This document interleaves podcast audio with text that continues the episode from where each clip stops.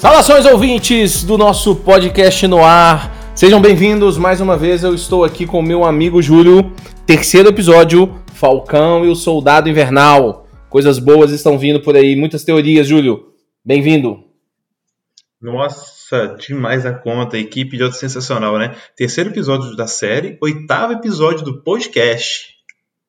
Isso mesmo, e para quem ainda não está nos seguindo nas nossas redes sociais, não se esqueça de se inscrever. Pod, podcast Underline no ar. Estamos no Instagram, estamos também no Twitter, sempre dando umas noticiazinhas, falando de algumas coisas que aconteceram durante a semana. E nosso podcast sempre inicia falando de algumas notícias. E hoje vamos falar bastante de Star Wars. Porque saiu o elenco do, da série do Obi-Wan Kenobi. E é uma série que eu estou com muitas expectativas, Júnior. Então, amo o ator, amo esse personagem. Fiquei chateado que o vão voltar com o Hayden, né? Como Anakin. Cara, eu, eu, eu entendo. Eu, eu, inclusive, eu entendo o, o, a raiva de algumas pessoas do, do mundo do Star Wars. Eu, na verdade, eu não sei se ele tem culpa. Eu não sei. Eu acho que aquele roteiro, às vezes a gente coloca a culpa no ator, que a culpa não é dele. Esse, essa historinha que, que, o, que o George Williams, que nós amamos de paixão, que ele inventou um dos negócios mais sensacionais de todos os tempos, mas que ele. Ele, ele, ele deu uma complicada ali naquela historinha ali do, do episódio 1 e pro episódio 2, aquele menino se apaixonando por aquela mulher e aquela mulher se apaixonando por aquele menino. Aquilo ficou muito. muito sem explicação. Até que eu não queria mudar nada. Às vezes a gente fala, né, Júlio? O problema não é o que acontece, é como acontece. Ali... Você viu Jumper? Eu vi Jumper. Tem ele também, né? assim, eu não vou tirar o fato que o episódio 1 é mal dirigido, mal escrito. Tô pegando só o ator. Você viu Jumper? Pegou tá, ele. Jumper é ruim também. É a mesma cara. É a mesma. Não, o, o, o, o, o Jumper eu acho que é mais é bem escrito que o Star Wars episódio 1. Eu não gosto o problema. Também, Pode ser que seja o cara. A cara dele é. Não, gente, ele, ele mostrando emoções é algo sensacional. Pois é, mas ele é o Darth Vader. Ele não precisa demonstrar nenhuma emoção, pô. Ele é o Darth Vader debaixo de uma máscara, gente. Pra isso, beleza. Aí pode ser o mesmo ator. Ele vai ser o Darth Vader nessa série aqui. Porque já aconteceu lá, já matou já os Jedi tudo. Já aconteceu a ordem, que eu esqueci o nome, o número da ordem, mas já aconteceu a ordem lá. Já matou todo mundo. E o Ivan McGregor, rei, dono do meu coração, cara, sensacional, sotaque, esse sotaque britânico maravilhoso, carregado. É... Cara, isso já devia ter acontecido. Isso já devia ter acontecido com toda certeza, essa série. E eu, eu, eu vejo muitos nomes interessantes aqui, né? A gente vê também que o Kumai Nanjiani, esses nomes aqui, eu até peguei a cola para poder ler esse nome, mas esse cara é um indiano, inclusive que ele tá, é o novo queridinho de Hollywood, ele tá num filme da, da Netflix que chama, acho que chama Love Birds. É uma comédia em, em, New Orleans, muito legal. Muito boa, muito, muito, muito, muito bom esse filme, inclusive. Uma coisa levinha para poder assistir. E ele tá nos Eternos, né? Ele tá nos Eternos. Eu Sim, vou... tá nos Eternos. Uma, uma pergunta, só saiu por enquanto os nomes né, do elenco, né? Ainda não. É, em que, que momento vai, vai ser essa história? Vai ser logo depois do Vingança do Sith?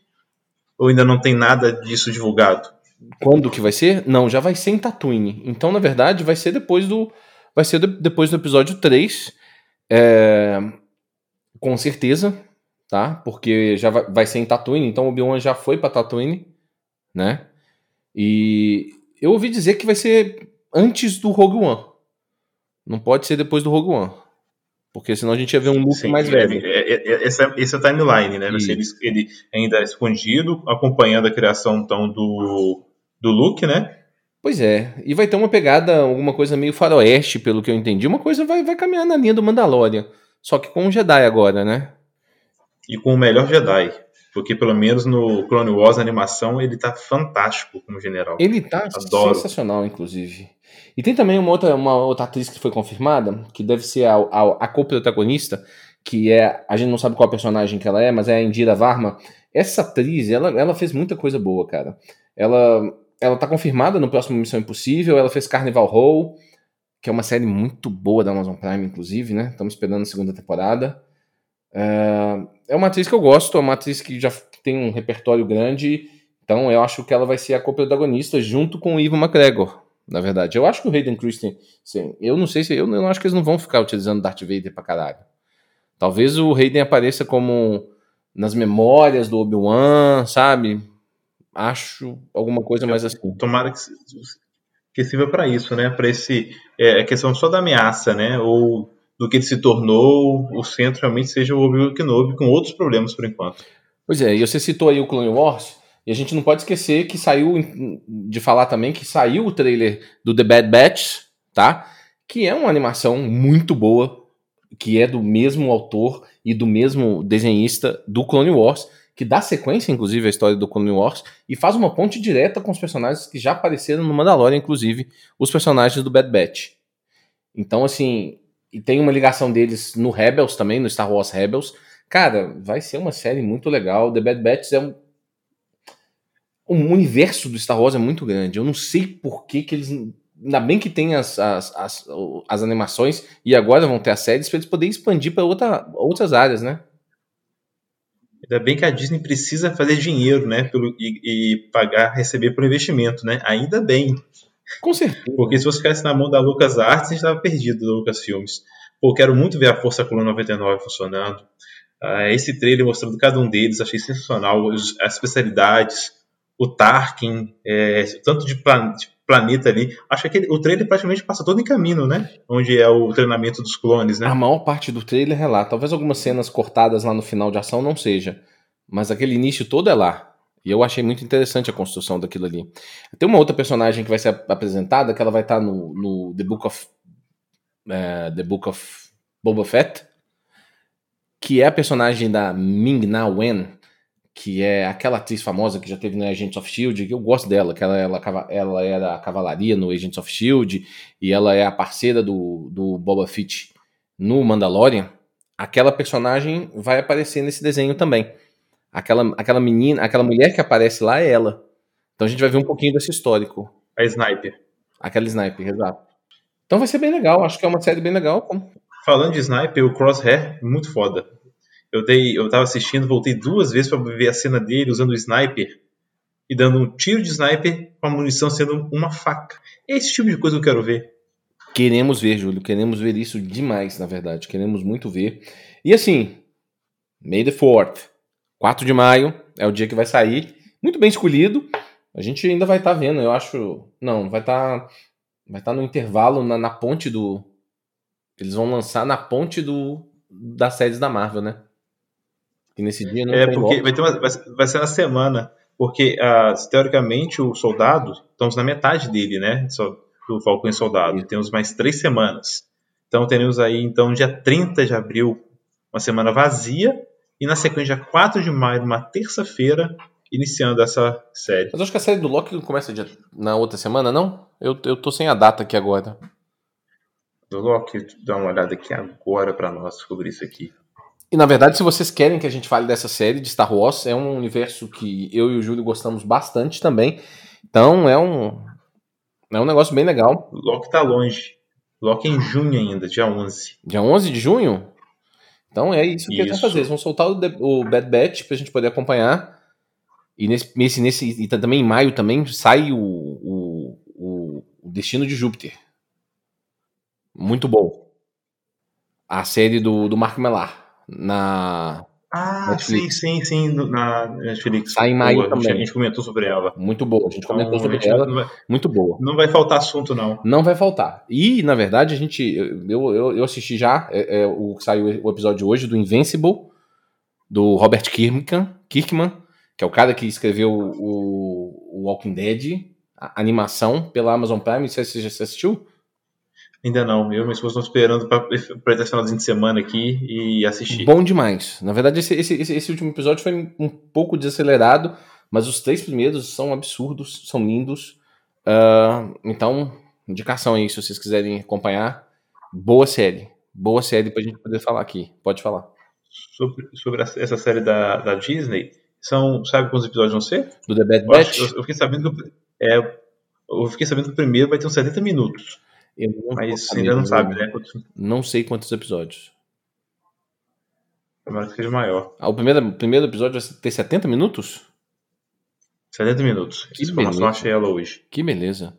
Sim. Quase um filme. É bom que já dá aquela. Deve ser uns dois episódios juntos, né? Dois em um, tipo, anda no começo. Deve ser. Pra não dar aquela, aquele lançamento e deixar a gente com água na boca demais. Provavelmente. Igual, igual eles fizeram no, no Invincible. Eles, eles lançaram três episódios de uma vez. Muito boa série. Muito boa. Acompanhe. Eu não coloquei na nossa pauta, não, Júlio, mas terminou Expresso da Manhã, hein? Putz! Daquele jeito ali eu fiquei louco. Eu falei, não é possível. Lançaram os dois episódios juntos, né? Ficou uma semana de ato, Sim, né? pra lançar os dois Pra sair os dois episódios juntos. Deu terça-feira, sentei no sofá, liguei a Netflix, ó, não tem episódio? Eu falei, meu Deus, mais uma semana de agonia. Maravilha. E pra esse término cheio desse jeito, meu Deus do céu. E o que vem depois disso? Cara, Expresso da Manhã é uma série que, que se você não assistiu ainda, assiste, porque ela é muito boa. Ela, ela é melhor do que a gente fala dela. Ela realmente é muito boa. Eu não sei por que, que a hype dessa série não tá absurda, porque ela discute os assuntos mais polêmicos que vocês podem, possam imaginar. Ela tem toda uma história por trás sobre questão de poder, sobre questão de sociedade. Cara, muito boa, de sacrifício, de. e muitas reviravoltas bem feitas. Ah, essa série é linda. Você tá maluco. Muito. E, e, e o Xambin tá incrível, hein? Ele, ele, é bom ator, ele é bom ator. Ele tá incrível. Não quero nem falar tá muito, Tô não. gostando muito da pegada dele. Bom ator. O lunático dele. bom ator? Bom ator. Não quero ficar falando, não pode dos spoiler. Bom ator, gosto dele. Gosto dele, sempre gostei. Sim. Gosto dele, Star, é, Star Wars não, no Lord of the Rings. Gosto dele lá no Game of Thrones. Maravilhoso. Ned Stark. Esse eu posso falar, que morreu, né? Ned Stark morreu, né? Acompanhe a série, muito boa. Espécie da manhã. Calma aí, você vai dar spoiler? Logo no nosso programa de séries, você vai falar de spoiler? Não. É isso mesmo, Galileu? Mas aqui tem uns spoilers. Mas spoiler de Game of Thrones da primeira temporada não é spoiler, Júlio. Mas aqui vai ter spoiler. Não. Vai ter. Calma aí, mais spoiler? Spoiler sobre o quê? Sobre Soldado Invernal, Falcão e o Soldado Invernal. Vamos falar dessa série que é o nosso objetivo aqui, inclusive. Vamos, vamos começar debulhando esse, esse episódio que, cara, eu gostei. Eu, eu vi uns comentários aí na internet que o pessoal achou que é o mais fraco dos três. Eu acho que a gente foi apresentado a problemas diferentes e situações diferentes nesses três episódios. São ângulos de vistas diferentes. Eu não sei se vocês sabem, o cara que escreveu esse episódio é o mesmo cara que escreveu o John Wick. Então é, é claro que a série ia caminhar um pouco para ação. Um pouco mais para ação em algum momento. Queríamos ver isso. O que, que você achou? Nossa, isso explica muito uma cena de boate. Depois não começa a falar sobre isso. Explica muito. Agora entendi a referência. É, eu, eu, gostei da crescente. Eu acho que na verdade esse episódio ele começou a amarrar, responder perguntas e abrir, né, nos dando resposta, abrindo mais perguntas. Eu gostei muito. Eu entendi, ele é muito aquele episódio gateway de ligação onde ele não é vazio. Esse episódio trouxe um trio sensacional logo de cara. Pois é. Então, assim, o jeito que funcionou ali, o Capitãozinho, você fica assim, pô, como vai ser o Capitão Zemo? Né? Termina o episódio 2 com essa, com essa pergunta no ar, e a forma que ele foi introduzido e colocado para funcionar com os dois, para mim foi, ó, a cereja do bolo. Nós temos uma tendência, todos nós, na hora de avaliar alguma coisa, a gente sempre quer ver aqueles momentos grandiosos. E a gente não entende toda a ponte para chegar naquele lugar. É, é, é, dois filmes muito relevantes na história do MCU, a gente já falou várias vezes, que é o Guerra Civil e o Era de Ultron, não são filmes aclamados pelos, pelos fãs. Mas eles são eles são pontes importantes porque eles constroem um enredo. enredo. Eu acho que esse terceiro episódio, ele agora sim a gente tem uma direção da série de fato a partir desse terceiro episódio. E eu vou dizer mais uma coisa. Se baseia naquela cena inicialzinha lá. O Sam, o Buck, o Buck convencendo o Sam a concordar com ele, porque ali a gente já tá vendo a postura do Sam. Ele não quer fazer isso, ele é um cara mais mais correto, eu acho. Inclusive até mais Sim. correto do que o próprio Steve Rogers, para te falar a verdade. Eu acho que aí, aí a gente está cada vez mais vendo a escolha do manto, a escolha do, da, da, de passar o escudo. Por que, que foi o Sam? Entendeu? E aí você aparece com o Buck falando: não, a gente vai ter que fazer, a gente tem que seguir esse cara. E na verdade, no final das contas, toda aquela conversa ali inicial do Buck com, com o Zemo é maravilhosa. Aquilo ali eu acho que vai repercutir pra frente nessa série. É, a gente vê até um Buck manipulador, né? Que eu não esperava ver ele manipulando o Sam para conseguir o que ele queria, né? Ele já tinha dado o primeiro passo, né? Que a cena inicial com o encontro dele do Zemo, onde o Zemo tenta manipular ele. Finge, sabe que não vai dar certo, mas solta aquela, aquela, aquela referência das palavras e tudo mais. Saca o livro de Maquiavel. Sensacional, né? Cara, e, e, e aquele negócio, né? WandaVision Feelings, né? Os, o meio justifica, né? o fim justifica o meio, porra, fantástico. Eu acho, eu acho que aquela cena do Maquiavel, eu acho que o fim justifica os meios vai ser Maquiavel, que é o é, é, é a grande referência sobre ciência política no mundo, tá, senhores? Para quem não conhece. Exatamente, é o pai da ciência política. Exatamente. E frases importantes de Maquiavel, uma delas é o fim justifica os meios, tá? E eu acho que esse, isso é o tom desse episódio e vai ser o tom da série. Porque eu acho que o, o Buck tá passando por algumas coisas para dizer no final das contas, o fim justifica os meios.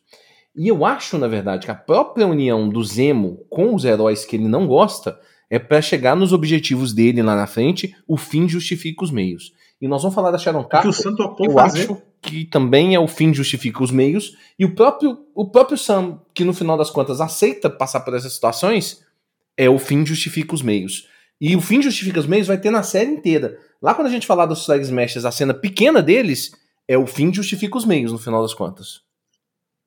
Todo esse episódio foi guiado com o livro do Maquiavel. A, a referência do livro está ali foi o que guiou todo o episódio. Toda a mão do episódio, quem, quem escreveu ele foi baseado nisso. Ele colocou isso em, to, em todas as cenas, teve essas pitadas. Porque está ali. É, o, o, próprio, assim, adiantando um assunto, o Capitão América também vai fazer um meio né, diferente do que ele está disposto para isso. Então, todo esse episódio foi guiado né, seguindo essa frase. E um cuidado que a gente tem que ter quando a gente avalia uma série é que ela é composta por seis episódios.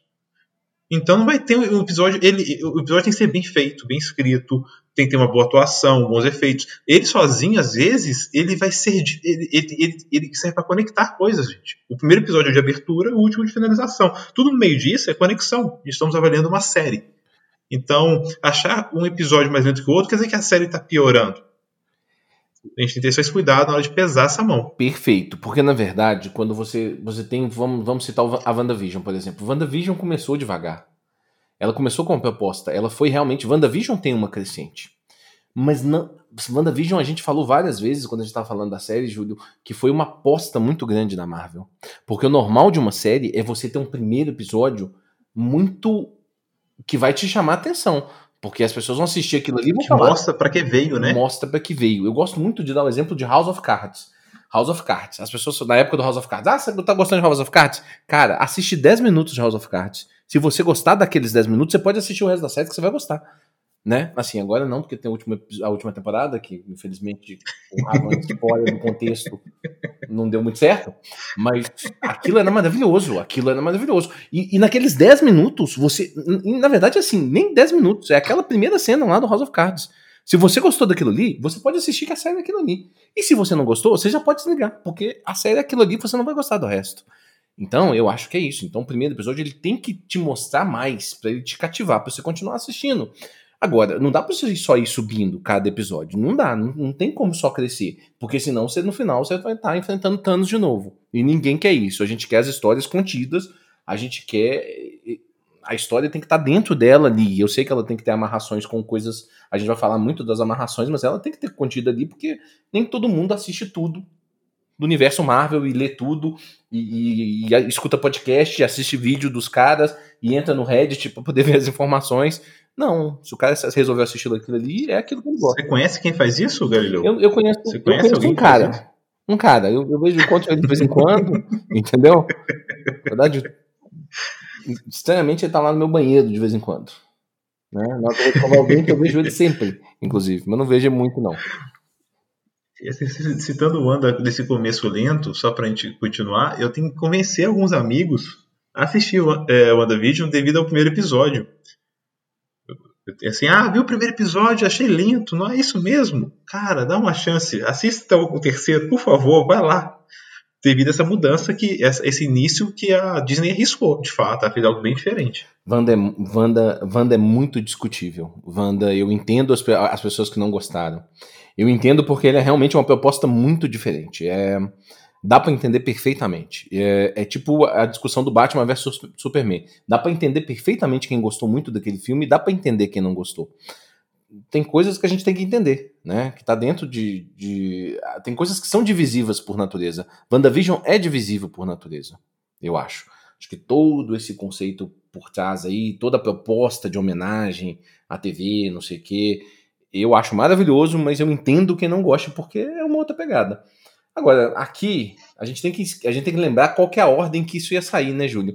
Falcão e Soldado Invernal era a primeira série do Sim. do MCU que ia sair. Ela saía antes de WandaVision. É. Então aqui você pode ter certeza que, que aqui esse jogo vai ser um jogo mais. Acho que a, a Fórmula Marvel está um pouco mais aqui. Essa Fórmula Marvel já é um pouco diferente, que toca nesses assuntos mais complexos, né?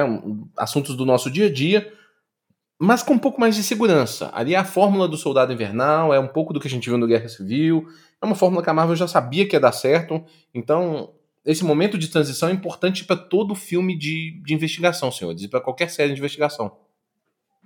É a fórmula com mais tempo. E voltando àquela primeira cena, é, parece que o Bug já sabia que o Zemo estava com aquele livro do Maquiavel. Ele pergunta que livro você está lendo. O Zemo abre o livro e tem um cartão de acesso ali dentro. Eu fiquei muito curioso com essa cena. É porque, na verdade, os, Me marcou. os autores. Ô, ô, Júlio, mas aí, assim. A gente sabe que esse. Provavelmente o Zemo ia estar tá lendo livros e tal. Eu acho que o, eu acho que o Buck já estava com tudo preparado desde, desde a hora que ele. Sim, deve, deve, ter mandado o livro para ele, já com o cartão de acesso preparado. Já sabia que era aquilo ali. Que era o livro que ele Aquela conversa dos dois. Eu acho que sim. E mostra um pouco dessa. Já sabia. É, ele já sabia onde era a base do Zemo, né? Porque depois ele encontra com o, o Sam na base do Zemo ali, numa garagem dele. Sim, sim. Porque estava no livrinho dele, né? Ele deve muito... ter estudado essa situação, né? Sim. E eu gosto da fuga. Algumas pessoas falaram que tinha que acharam esquisita, não sei o que. Eu achei, achei tudo ok. Acho que faz parte desse, desse não, tipo de. Funciona. É, eu acho que não, não tem problema não. Naquele episódio a gente criticou algumas coisas de cena de luta, mas esse aqui Acho lindo. E agora a gente conhece o Barão Zemo. Isso é uma coisa muito legal. Eu não sei se vocês sabem, lá no Guerra Civil, eles resolveram dar o um nome de Zemo para aquele personagem no final. Todo o histórico dele tava, tava, tava contando aquela história do mesmo jeito. E a gente, cara, cara, vamos botar um nome aqui de alguém, porque as pessoas relacionam, a gente pode utilizar no futuro, aqui é negócio da Marvel. Vamos botar um nome, Zemo. E hoje a gente é apresentado a um cara que realmente parece muito Barão Zemo, Zemo dos quadrinhos. Claro que a gente não viu uma ligação dele com, com o mundo nazista que o Barão Zemo dos quadrinhos tem. Eu acho que não é uma, um negócio que eles querem abordar nesse momento. Acho que eles não vão seguir para essa linha. Eles, eles deram essa, essa história, eles contaram essa história como um cara que entende do mundo nazista porque ele estudou os negócios da Hydra, né? Então é uma visão um pouquinho diferente. Mas a gente tem ele como um cara rico, um cara genialmente tático, até por a questão de que ele era já no filme, já lá no Guerra Civil, um, um agente coronel, né? especial de comando da, do exército do, de Sokovia, né? Eu, eu, eu, gostei dessa da apresentação, gosto, gostei. O que, que você achou?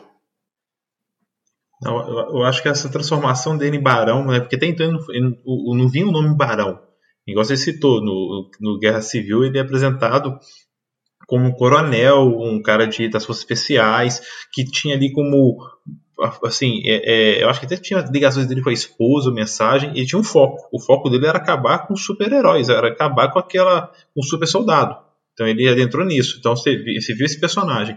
De repente, é até engraçado a cena do, do Bucky com o Sam, os dois conversando sobre, é, hipoteticamente, caso ele fuja e tudo mais, e depois o Sam para e fala assim, calma aí, onde é que eu tô? Aparece o Zemo. No meio da discussão, o Zemo tenta falar alguma coisa e não consegue, ele manda calar a boca. E sim, nós temos esse personagem que ele, você vê que ele, ele é, é, interage entre várias áreas, né? Como intelectual, como manipulador, como assassino, ele realmente está permeando várias áreas. É um cara muito completo, não é um super vilão no, no, no quesito de ser super, né, porque tem poderes, mas é um cara super capaz que você entende realmente que o que ele fez lá no Guerra Civil, ele teria condições de repetir aquilo tudo, porque ele tem é, vontade, de acesso, dinheiro e conhece o submundo como ninguém. Então gostei de como foi apresentado isso. E eu tô gostando dessa construção desse vilão. Tô gostando de como é que a gente tá vendo esse cara. O Daniel Bru, que é o cara que faz. Eu gosto dele, gosto dele desde quando eu vi ele no Bastardos Inglório. Inglórios, que ele tá lá, né? Eu, eu gosto dele. Sim. Ele tenta ter. O atirador de elite. É, ele é, o, é a estrela do, do exército nazista, né? É bem legal. Eu adoro aquele filme, então tudo que tem lá eu, eu costumo gostar. É, Cara. Zemo é o Batman. Hum? Zemo é o Batman. Ele é uma espécie de Batman do mal, assim, com, com algumas outras características. Ele é um cara muito tático, ele tem um negócio do tático que o Batman tem também. Que às vezes é pouco explorado, Sim. inclusive. Esse negócio da preparação toda. Eu, eu, tem muita coisa ali, né? Gostei dessa apresentação. E já chegamos de cara, Madipur. Sabíamos que ia aparecer. A máscara, eu, eu queria. Eu, eu, vi, a máscara foi soltada, é só para um efeito, né? Ela tava ali dentro do carro e pegou ela por dentro da bolsinha e pronto, né? Na, na, se, eu, se eu pudesse fazer uma pequena crítica a esse episódio, que eu razoavelmente gostei, até por mais que o outro tenha me gerado muitos sentimentos, mas eu acho esse episódio mais encaixadinho, porque o outro teve uns bons momentos, Sim. mas o negócio da batalha. Até teve gente que comentou com a gente no, nas nossas redes sociais sobre a questão lá da batalha do, do caminhão, que talvez o Buck estava se contendo por causa de que ele tinha falado, que ele não, que estava tipo, prometido, que ele sem violência, não sei o quê. Ah, achei, achei, pode ser uma explicação, pode ser, podemos acreditar nisso, é bom acreditar nisso, mas não explica umas coisas deles não terem voltado, do helicóptero não ter continuado seguindo. Tem, uma, tem umas coisinhas ali por trás que, que, que, que aquela cena de batalha eu não gosto, continuo não gostando, mesmo com essa explicação, tá? Só deixando claro. E se ele tá tudo bem também, por que que, por que, que só não soltou e não. Ah, então não vou lutar, não vou participar desse treino, né, que eu não posso bater em ninguém. Deixa só o Falcão lá. Pra que ele foi? É, exatamente, pra que ele foi? Né, eu, eu entendi, eu entendi o ponto de vista de vocês, mas não gostei tanto desse episódio. Então, aquele segundo episódio, por melhor que eu tenha achado, mas ele tem altos e baixos. Eu achei esse episódio mais consistente, esse terceiro episódio. Né? Agora, um ponto que eu, eu não gostei muito, não. Eu, eu queria alguma explicação da máscara. Se ele já usava máscara antes, entendeu? Eu queria, isso que eu queria ver, entendeu? Nem que fosse uma explicação. Uma frase de, de 15 segundos ele, explicava que a máscara. Mas tudo bem, de repente tá aí pra frente, né? Acho que dá uma possibilidade. Tava ali no carro, pegou, pôs na bolsa e pronto, e foi embora. Falei, ó, oh, então tá aí a máscara dele. Pô, é um, pra mim seria um big deal, sabe? O item da máscara. Então acho que o incômodo meu é o mesmo que o seu. É, porque se não fosse para poder usar máscaras, podia ser qualquer máscara, né? Podia ser um, um capuz, poderia ser qualquer coisa. Porque se é a mesma máscara e, e, e, realmente dá um foco dele pegar aquela máscara. Podia ser o que ele tira na hora e coloca. É. Quando ele fosse usar. Então, ficou, tentaram inserir ela, mas de uma forma muito solta, é. muito sem conexão. Talvez só um fanservice, né? No final das contas, pode ser isso também. Sim. Vamos ver, vamos ver o que, que eles vão falar ainda. Mas Madipur, cara, ficou muito bem representado o Madipur. Eu queria muito saber que cidade eles filmaram, porque achei fantástico aquela, aquela um jeito que eles construíram aquela cena. É, cidade alta, cidade ele, baixa, que eles passando. Cidade alta, cidade baixa, de onde, de onde tava, eles passando pela rua. Cara, ô, cara só, só, uma coisa que eu, que eu, que, eu, achei importante aqui que eu anotei, esqueci de falar com você, é a questão do, do, de uma frase que o Zemo disse, que eu gosto muito disso, porque ele pode entrar na mente das pessoas e manipular.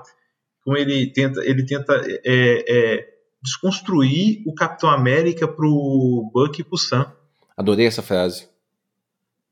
Quando você idolatra muitas pessoas, uma pessoa, você ignora os seus defeitos. Eu acho que isso é 100% real e é uma e é uma boa frase para atualidade. Deixa eu deixar Sim. isso aí. Vou deixar essa frase desse Deixa jeito. Igual a máscara, né? Vai soltar ela aí e pronto, vou né? soltar essa frase aí. Porque o normal, gente, quando a gente avalia alguma coisa, igual quando a gente está avaliando esse episódio aqui, é, eu gosto muito da Marvel, mas eu não idolatro a Marvel. Então, o normal é eu ver coisas boas e eu ver coisas ruins. O normal é o Júlio ver algumas coisas boas e algumas coisas ruins dentro do critério dele. alguma. O normal é você que está nos ouvindo aí assistir esse episódio e falar, pô, isso que você isso que você se incomodou, eu achei normal, mas tal coisa eu não gostei. É o normal da gente. E aí essa frase ela cabe perfeitamente. Quando você idolatra alguma coisa ou alguém, você ignora os defeitos dela. Eu, nossa, ponto para o Zemo. Ponto para o Zemo e deixou ali aquela aquele pontinho de discord e fazer você pensar sobre isso. Adorei, adorei. Sobre tudo, né? E voltando a Madripoor, é, sabe tudo. É, agora a Madripoor parece muito, né, é, aquelas boates do John Wick, parece muito como a Fernanda disse aqui para mim hoje assistindo, é, ó, oh, Parece Pacific Rim, quando a galera tá aglomerada ali no fundo, escondida durante a guerra, tudo cheio de neon e tudo mais. Eu gostei daquele visual, gostei demais. Sim, muito.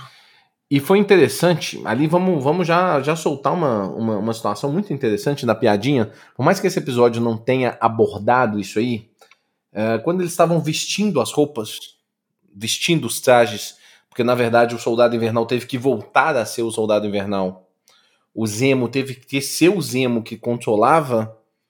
Uh, que controlava o soldado, que estava controlando o soldado, voltou a controlar o soldado invernal. E o Sam, ele foi o, o, o Tigre Sorridente, que é inclusive um vilão da Marvel. Eu vou até. Eu, eu, vou mandar lá no Twitter depois a imagem dele. É um personagem que não tem nada a ver, entendeu? É um personagem. Não vou nem falar que ele é B da Marvel. Ele é. Ele é, ele é horrível, inclusive. Mas pegaram uma referência, tal e vestiram o Falcão daquele jeito. Agora, isso faz uma referência de um negócio que a gente já falou aqui no episódio, Júlio. Daquele período, eu contei quando a gente estava falando no nosso pré é, Soldado Invernal e Falcão, eu falei de, desse período do Falcão. Não sei se você lembra, que teve um período que o Falcão ele passou a ser lá no Bronx, ele passou a se vestir bem vestido e fizeram dele uma espécie de cafetão, que envolveram ele, o nome dele com como se ele tivesse um passado relacionado com o mundo das drogas é aquele estereotipo. E aí, mais uma do Zemo, maravilha. Só vocês americanos. É, o Zemo soltando essa é maravilhoso. Falei, gente do céu, daqui a pouco essa galera começa a abraçar o Zemo. Que, isso? Só vocês americanos que acham que, uma, que um negro bem vestido é um cafetão. Essa frase foi tipo. De onde que. É, é a é, é, a piada dentro da piada. É a Marvel falando, tá vendo? Aquilo que a gente fez naquele passado foi idiota. Por isso que a gente fez um retcon para poder mudar aquilo ali, que aquilo não faz nem sentido. Essa cena aí, gente, ela tá aí para referenciar essa questão do passado do Falcão, senhores. Que ele teve esse momento que, que os fãs acharam um absurdo e a, e a Marvel fez um retcon para falar, não, não sei quem tava dominando a cabeça dele, entendeu? Pra dar uma explicação para aquilo ali que nem fazia sentido. E também, realmente, Gente, deixa o cara se vestir do jeito que ele quer. Eu tô vestindo com. Vestido ali, bem vestido ali, aquele terno roxo. Eu achei. O Anthony Mack é um cara bonito, né? Corpo bonito, não sei o quê. Então, super bem vestido, super bem alinhado. E, e salto alto. É, o salto alto eu acho um pouco estranho, mas eu entendo, né? Cara, não pelo salto alto que o homem não pode usar salto alto, não, senhores. Porque o cara tá indo pra um combate. Não tá certo. Homem, mulher, não é interessante. Você tá indo pra uma porrada, você tem que usar um tênisinho, né? Porque você sabe que você vai ter que correr. Ou um negocinho que vai te fazer ter uma facilidade pra você dar uma porrada, você dar um chute, um pouco, vai ter que né? dar um soco depois. Como é que você vai fazer isso de salto alto? É estranho, pô. Usa uma cueca mais frouxa, uma roupa íntima mais larga, que vai facilitar os movimentos, é claro. né? Me ajuda, me ajuda. Eu tenho da mulher com decote, por que, que a mulher vai lutar com decote? Aquilo vai ficar incomodando ela? Faz o menor sentido. Não tem, não, não, não tem lógica. A, a, pessoa tem que ser um ser. Inclusive, tem um negócio do salto alto. Deixa eu falar um negócio do salto alto que é errado. Porque o salto alto obrigatoriamente faz a mulher ficar com a perna esticada, com o joelho esticado. E você que é um lutador, todo mundo que é lutador de qualquer luta, de qualquer arte marcial, sabe que você não luta com o joelho esticado. Se o joelho não luta esticado, porque o cara dá uma porrada ali no seu joelho, ele quebra a sua perna. Ou o joelho é levemente flexionado. Não faz sentido. Mulher nenhuma lutar de, de. Ninguém, mulher, homem, tá de salto alto. Isso aí, isso aí é um, um ponto estranho. Mas tudo bem. Fato, isso é fato. É. E, e, e Madrid, por quem é o nosso popstar? Soldado Invernal, o grande popstar do trio ali, né? Onde passa, atrai olhares. Isso é curioso também, né, Júlio? Porque eles não reconhecem o, o, o Sam como Vingador, não. Mas no meio, no baixo clero, quem manda é o Soldado Invernal. Todo mundo conhece, todo mundo comenta e deu umas porrada bonita, inclusive. Nossa! Ah, quando o Zemo fala com ele, olha, obedeça minhas ordens para poder dar certo esse trem, e fala, ataca. Ele senta a porrada aqui, botar a galera para e fala assim, é, o soldado invernal. Nem sabe para que ele veio. É. Cuidado. E aí parece que eles queriam falar com uma, com uma tal de Shelby, né? Ali eles não estavam. Tem, um, tem, tem, várias pequenas citaçõezinhas aos mutantes nesse, nesse, nesse Madripoor, viu, Júlio? Não que vai aparecer Sim. nenhum mutante, não, tá? Vamos com calma. Vamos, vamos controlar. Infelizmente, infelizmente. É, mas quando eles estão chegando nesse bar que, que é um bar dos gorila lá, que eu não sei, esqueci o nome dos bar lá, tem até umas cabeças de, de, de, de macaco lá, tá? Cheio de cheio de, de crânio pregado na achei parede. Muito, achei muito legal aquilo ali, inclusive. Aquele visual da, daquele bar muito, muito legal. O visual todo de Madripoor, muito, muito do caralho, tá? É, mas aí você você tem, por exemplo, na, na, na, chegada, assim, você tem um bar princesa que é do bar que o que o que o Caolho, que o Caolho frequentava. Wolverine frequentava. Isso era muito legal. E tem um outro ponto importante, na verdade, senhores. Três personagens do universo Marvel frequentavam, frequentavam Madripoor com uma certa frequência. Mutantes, né? Famosos, assim, que o grande público conhece. Magneto frequentava, tem, tem, um outro lá que eu achei até que apareceu hoje, que é a Madame Víbora. Eu tinha certeza que a Madame Víbora ia aparecer hoje. Ela não apareceu. Mas assim, aposta para os próximos episódios aí. Alguém, se tem alguém que vai aparecer ainda novo, Madame Víbora. Podemos falar dela no final do episódio. Não apareceu. Magneto, de vez em quando estava lá em Madripoor. Caolho, Wolverine, estava lá em Madripoor. Mas tem um personagem também, que é a Mística, que ela pode estar tá lá o tempo todo, todo em, em Madripoor, entendeu? Ela simplesmente pode estar lá, né? Porque ela pode ser qualquer um. Então, assim, a Marvel é foda. Então ela botou o bar. E aquela personagem que eles querem falar, a Shelby, a Shelby tem um personagem na Marvel que chama Shelby. Tem um mutante, tipo, E, categoria E, categoria Y. A la tigre. Tipo, lá. Que é um cara que mexe com controle de informática. É um mutante aleatório. Tem que fazer uma pesquisa lá no submundo da Marvel. Ele, ele decifra binários. Decifra ele decifra binários, binários, basicamente. Que chama Shelby. O poder dele, o poder dele pode ser substituído por computador por uma placa de vídeo que quebra é, código de criptomoeda. Sim. E aí vamos, vamos, vamos entender. Será que essa mulher é uma mutante? Eu acho que não. Eu acho que é só a Marvel colocando nome pra gente pesquisar burro na internet e lá achar o cara e falar, porra, pode ser que seja, mas eu acho que não é. Eu acho que é só para fazer o hype. Igual, igual na verdade, vamos, vamos terminar de falar dessa cena aí, porque aí começa a porrada sinistra, bicho pegando, não sei o quê. E quem que aparece? Porque eles, eles, eles acabam matando a Shelby lá na hora da confusão lá, porque o Sam vai atender o telefone da, da, da irmã dele. Não, e calma, vem cá, primeiro, telefone, ô Sam, você é, um, você é um cara que serve a missão, cara. Você é um cara que tá acostumado a frequentar voando. Você acha que o telefone vai estar, tá, não vai estar no silencioso, Isso não? Também. Não vai estar desligado a porra do telefone? Porra. Não é possível que o telefone vai tocar no meio de uma missão foda pra caralho, onde todo mundo tá caladinho, não sai do papel. Não, não, isso aí também é outra coisa que fala. É, é, quase uma livro cômica a cena. Eu acho. O telefone tocar. Acho que é. Concordei com você também. É. Só, assim, só lembrando o motivo, eles estão ali porque o Zemo tá indo atrás do soro do super soldado. E ele, ele, concorda com a galera que esse soro, se alguém está mexendo com isso, a informação vai estar em Madripoor. Né? E Madripoor, uma informação bem útil também, ela é dominada pelo mercado do, do, do poder. Verdade, Júlio. A gente nem falou do trem do, do soro, que é um negócio mais importante, né? No final das contas, o soro é o trem da série, viu, gente? É o todo o legado do Capitão América. Você tem toda a razão, Júlio. A gente não falou disso aí. E ele vai para lá para buscar essas informações. Porque ele entende que é lá que ele vai achar. E, inclusive, ele acha, ele descobre um nome. Eles, nessa cena aí da Shelby, eles descobrem um nome. Que, inclusive, que é um nome também de também um cientista também lá do, do dos quadrinhos, tá? E, e também um, um cara que mexia com o super soldado, não é um cara mais importante tal, mas. É, acho achei uma referência boa. Eles pegaram o nome e aí, tiro pra cá, tiro pra lá, matou a Shelby. E aí eles receberam uma ajuda, porque foi muito legal, inclusive, aquela cena, né? Na hora que a Shelby morre e que começa a pingar, aparecer nos celulares de todo mundo a recompensa. Recompensa. John Wick total, gente, essa cena. Eu achei muito John Wick e achei muito boa, porque começou a aparecer até uns, uns bitcoins, uns preços em bitcoins, você viu? Eu achei que aquilo muito massa. Sim. Mercado negro, moeda que não tem controle do Estado, sei lá do que, usa para pagar. E me lembrou muito quando o John Wick, é, no filme, né, ele passa procurado, é assim que é, é, é, o telegrama, né, é, corre, a galera começa a receber SMS pela busca da cabeça, cabeça do cara. Então, assim, é muita referência. É muita referência. É verdade, você tem toda a razão.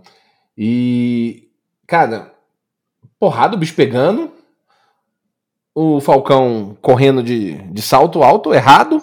Errado também, não sei porque nessa hora não soltou essa porra desse salto e vai correr descalço. Cacete, tem uns negócios também. Eu achei que o Zemo, achei, achei que o Zemo ia dar linha, porque ele vai pra um lado. É, ele meio que não O Zemo né? ia dar uma linha gigante ali. É, eu achei que ia dar uma sumida ali, eu falei, ih, fodeu. Já foi, né? E aí eles recebem, recebem ajuda foi. De Miss Sharon Carter. Que a gente já sabia que já tava, não estava na, não tava numa situação boa. Mas depois ela dá uns tiros, mata a porrada de gente, inclusive leva eles para a cidade alta, onde ela tem uma uma casinha não, né? Ela tem um, um esquema, uma galeria, né? Simpática, humilde, é. né? Vivendo aí de, de forma ilegal, né? Mantendo o dinheirinho dela, putaça. Você conhece uma Sharon Carter putaça Puta. com a vida, putaça com os, os Vingadores, putaça com o ideal, o ideal de herói. E, nossa, muito assim, a história dela foi muito legal. Teve um diálogo com o, o Sam e fala assim: Eu também fiquei assim, sabe do que ela é, mas tá perdoado, né? E eu tô aqui, fugindo ainda, porque se eu pôr o pé nos Estados Unidos, eu tô fugido. Eu não posso ver meu pai, não posso falar com ninguém, tem que dar meu jeito aqui. Achei muito foda essa, essa, esse outro lado ali dela, né? Porque ela pôs o dela na reta pra poder entregar o escudo e fazer as coisas. Depois disso, o Sam não ligou para ela, velho, pra saber o que aconteceu com ela. É foda essa situação, né, ô Júlio? É foda porque eles estão mostrando um outro ângulo do negócio que é, que é muito massa. Os efeitos colaterais, sabe? Muito legal isso. Enquanto ele teve o blip, sumiu, voltou e passou, e qualquer outro herói, qualquer outro Vingador, que, pô, o próprio Buck, sei lá, quem passou por essa situação que estava do, do, do, da Guerra Civil, ela ficou cinco anos ali, ó. Escondida. O próprio Capitão América podia ter falado com ela, né?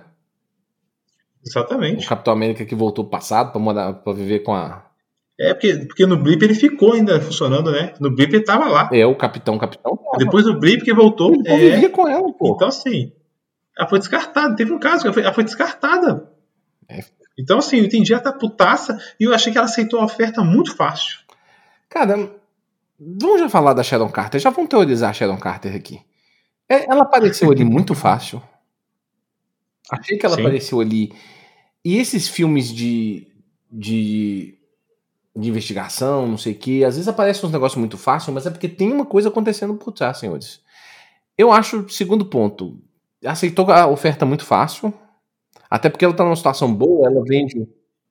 E ela tava no bar, né? Porque ela tava na cidade de baixo no bar. Sendo que ela vive. Até isso é curioso. Sim, sendo que ela vive na cidade é. alta. E a gente sabe que existe uma divisão naquilo ali né? E na verdade, assim, as pessoas que circulam cidade alta e cidade baixa em Madripoor, que é uma informação dos quadrinhos, eu, eu não sei porque que eles não usariam isso diferente, são pessoas muito influentes dentro da cidade. E a gente sabe hoje que o Power Broker, igual você comentou, ele comanda a cidade. Mas se o Power Broker tem que ser um homem, ele tem que ser aquele mesmo cara do mercado do poder. Será que a Shadow Carter não é a Power Broker? Galileu, Galileu. Você quer chegar, Galileu? Quero chegar exatamente nisso aí, porque ela tem uma ligação com o governo americano. Eu acho que o governo americano, em algum momento, uh, trabalhou em conjunto com, com a Power Broker para fazer os experimentos lá na, no, no Isaiah Bradley, para desenvolver esse novo soro do super soldado. A gente sabe disso, entendeu? Porque eu, eu acho que o governo não, não, não fez aquilo sozinho. Eu acho que o governo pagou a Power Broker ou fez um acordo entendeu? Eu acho que tem toda uma. Porque a gente falou no, no último episódio, Júlio, você até comentou. Eu acho que o governo é o grande vilão. Eu acho que o governo vai ser o grande vilão também. Mas eu acho que vai ter. Eu, eu, eu comecei a voltar a achar que tem um nome por trás. Eu acho que tem um nome desse Power Broker por trás. E uma das possibilidades, assim, eu, eu, eu, uma das possibilidades, nós vamos falar no final de todas as possibilidades, mas eu acho que uma das possibilidades é a própria Shadow Carter. Um outro ponto que me leva a crer isso é que na lista do, dos, dos atores aparece lá o o Sebastian Stan, Anthony Mack e Emily Camp. Emily Camp? Acho que é Emily Camp, que é o nome dela, que é a Sharon Carter. São os três personagens principais da série. Ela não. Esse, esse nome não tá ali para ela fazer uma participação nesse episódio e sumir. Igual deu a entender. Ela pode, traba ela pode trabalhar pra, também para o mercado, pro, mercador, né? Porque ela ter, ela ter conseguido, chegou em Madripoor, ter um conhecimento que ela tem da CIA e tudo mais, e ela ter construído essa galeria, ela teve ajuda.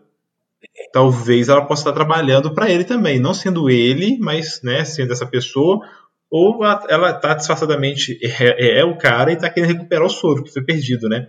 Até porque eles vão atrás, ela os ajuda e promete, pelas conexões dela da galeria, achar o cientista. E ela acha muito fácil, né? Essas conexões dela são muito boas, né? Saber onde está o cientista. Inclusive, nem mostra muito como é que ela achou, né?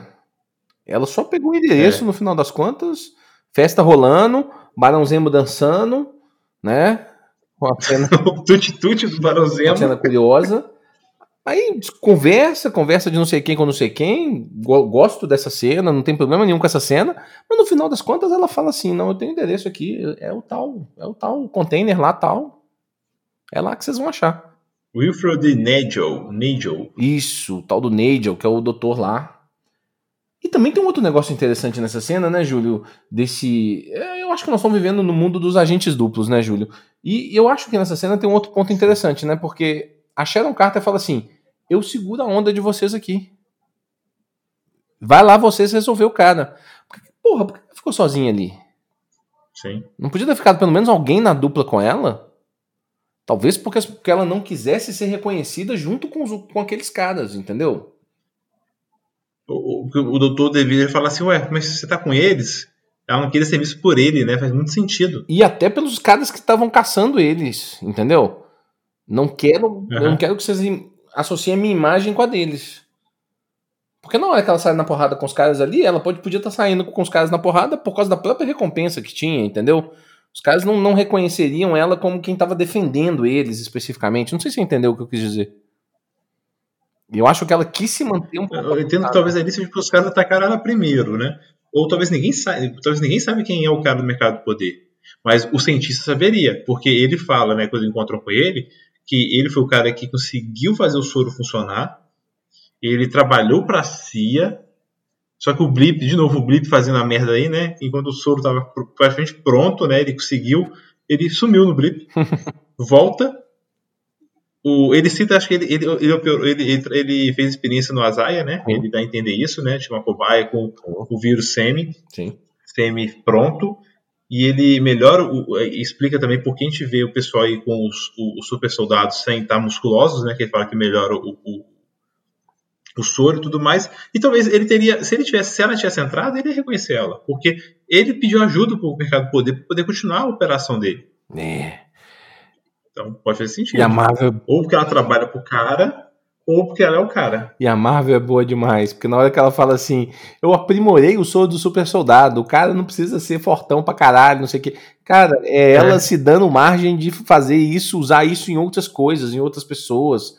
Você imagina, um cara mais velho pode tomar o soro, entendeu? Eu, nossa. Porque o corpo dele não vai ficar bombadão. É igual os flag smashes, né? Você olha para aquela moça ruiva lá e tudo mais, com uma carinha de inocente, quem quer só ajudar, aplicou o soro, é fodona e, e já tá fazendo merda, né? E voltando aí para nossa Carter, nossa, que cena de porrada maravilhosa. É facada no pescoço, no braço, tiro na cabeça, sem dó.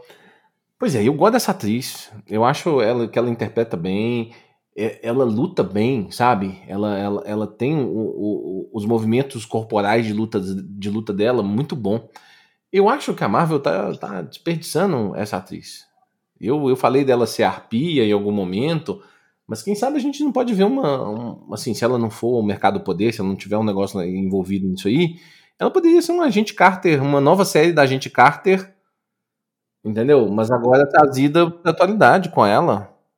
Queremos ver, sabe? Ela é um personagem absolutamente interessante. Acho ela boa, boa atriz. E adorei o Girl Power aí, né? A galera isolada lá dentro, conversando com o, o, doutor, e ela lá fora cuidando da galera sozinha. Foi foda. E aí, é muito interessante, porque na hora do, do finalmente das contas, quando. Quando eles têm a informação que o. que o Zemo mata o cientista, que eu também achei nesse. Toda, toda hora a gente. O, o Zemo, ele, ele, aquele ator é bom demais também, viu? Porque ele te dá uma sensação a todo momento que ele vai sair os caras. Isso é muito doido. Sim. Ele dá um tiro no, no doutor e aí dá aquela confusão e os caras chegando e explosão, não sei o quê. E aí a gente.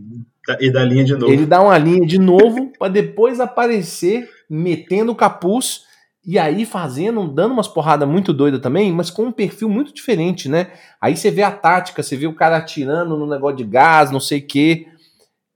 É, são duas coisas diferentes. Eu tô gost... Esse cara do, do, que é o diretor do. que é o escritor do John Wick, e também a direção dessa série nesse episódio, ela foi muito boa, porque você vê os estilos de lutas diferentes. A Carter do. O Falcão não luta muito né, nesse episódio, não tem muito desse destaque, né? Mas a Carter, o Soldado Invernal e o Zemo são, são três caras de estilos diferentes. Achei muito doido isso. Achei muito legal. Não, e parece que quando ele coloca a máscara, ele vira outra pessoa, né? Agora ele vai ser assassino, sei lá, pistoleiro. Até porque ele, porque ele pôs a máscara? Fanservice total? Aquela máscara para ele poder. É quando ele trabalhava como um agente secreto que é, é, é da Forças Especiais da, da Sokovia, né? Ele usava aquilo para poder matar as pessoas. Não sei, ele veste a máscara, coloca ela e sendo pipoco. Adorei. Eu achei que ele ia sumir, mas voltou para ajudar a galera. Vai ser legal se, se, se, tiver uma explicação sobre isso. Nem que seja tipo, exatamente, Sim. eu usava essa máscara antes nas, nas missões secretas, porque eu era do exército e não podia aparecer. Porra, é, cara, 10 segundos de frase. Eu não preciso de mais que isso, não.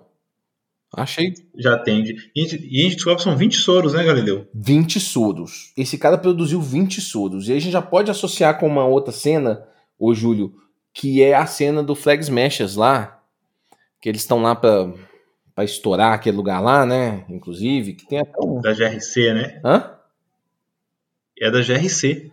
Isso. Que a gente teve até o, a propagandinha no início do episódio, muito boa, muito boa a propaganda. É. Um local lá da GRC, eu achei muito boa aquela propaganda. E, e aí tem até uma discussãozinha sobre o fim justifica os meios, né? Porra, porque tem gente lá dentro, não sei o que tal. Ela conversando com o parceiro dela lá. E aí ela até fala que ela tem um só soro. Você viu essa cena também? Exatamente. Então, assim, tem 20, Sim. mas ela tem um. Mas ela, ela tinha. A gente também lembra dos caras falando que tinha oito caras ali com superpoderes, não sei o quê. Então, será que tem 12 ainda? Será que. Como é que é isso? Você entendeu? Oito que o, naquele dia que o Sam viu. Exato. Ou seja, e, ela, e, é muito claro que ela roubou tudo. Né? E até, até isso, como que ela teve acesso a isso? É algo que ficou muito na dúvida, né?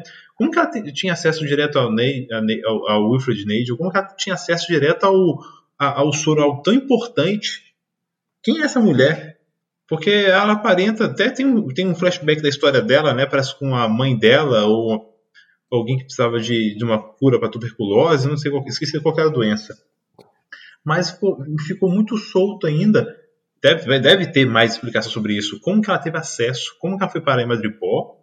Como que ela. Ele, ele, fala que ele era segurança, né? Mas como que ela teve acesso ao soro? Será que eles eram seguranças do cientista? Mas tem alguma coisa relacionada ainda com o passado dos quadrinhos, Júlio, porque me deu uma impressão de que aquela mãe dela ali, ou ela era diplomata, ou, ou o pai era o diplomata e o pai não apareceu, entendeu?